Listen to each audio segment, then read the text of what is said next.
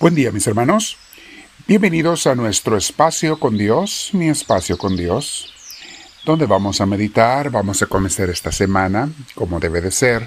Bueno, de hecho, la comenzamos ayer, domingo, los que acudimos y vivimos la Santa Misa, comenzamos la semana con el pie derecho, el día de ayer. Para aquellos que se la perdieron, mis hermanitos, creo que les falta algo muy esencial en su vida cristiana, en su seguimiento de Cristo.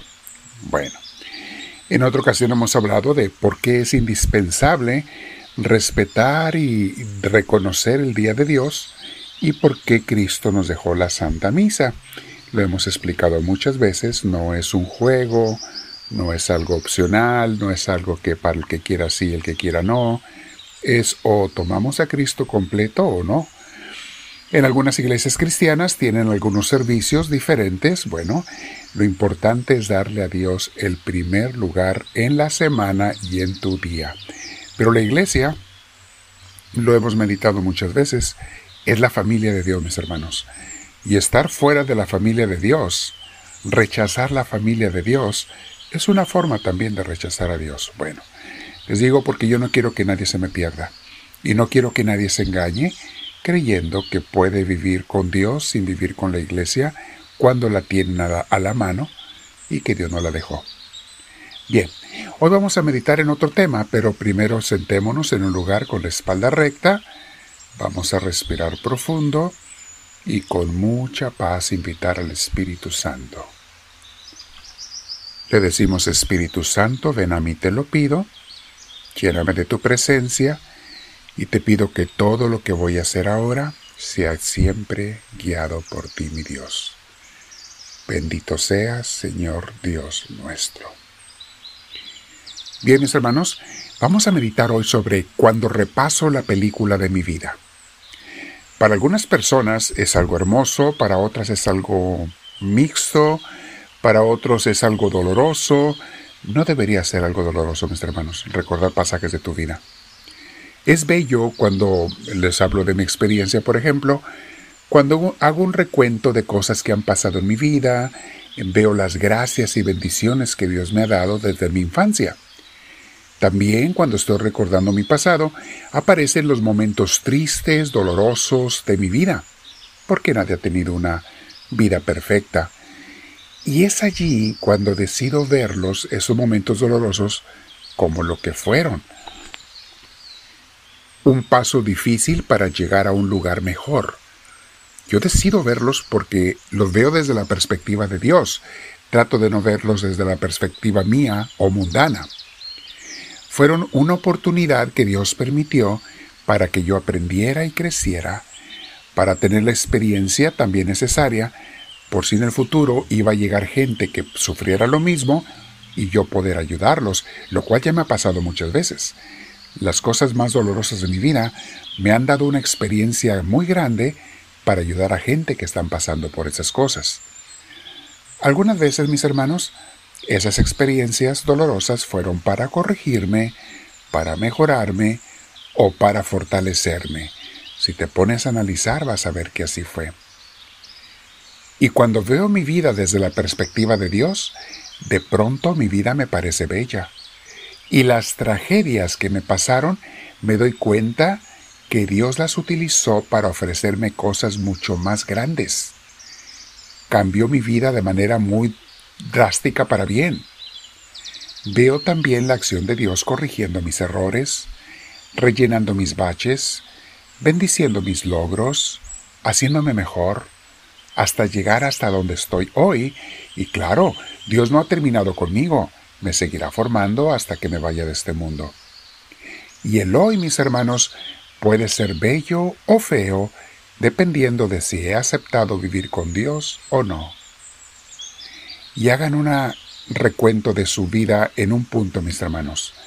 Recuerda cómo las cosas más grandes y bellas que has recibido en la vida te llegaron después de un gran dolor. Recuerda, medita y verás que así es. La pregunta que podemos hacernos también es, ¿puedo seguir creciendo? Claro que sí. No lamentos, no tristezas, no dolores más. o dolores pasados queriéndolos revivir en el presente. No, no, no. Renuncio a ser una persona negativa, renuncio a amargarme la vida yo solo. No lo acepto. El presente es lo que yo decida hacer de él. Y decido hacerlo bello porque decido tener a Dios en él. Renuncio a todos mis males y tentaciones, a todo aquello que me aparta de la paz, la alegría, el gozo de Dios. Bueno, ¿y qué vendrá después al final de la vida? Pues la gloria eterna, la casa celestial, el encuentro, el abrazo, la sonrisa sin parar con aquel que sé que me ama y con mis seres queridos que partieron antes que yo, que me estarán recibiendo y esperando con los brazos abiertos y una inmensa sonrisa, eso me espera, una vida de gozo, alegría y eterna paz. No veas tu vida, mi hermano o mi hermana, resaltando las cosas tristes y negativas como si eso fuera lo más importante o lo único en tu vida, porque no es así. No lo veas como tragedia, velo como una oportunidad, como hemos visto, para crecer. De hecho, fíjense lo que dice San Pedro, estábamos leyendo eso, lo que estaba leyendo.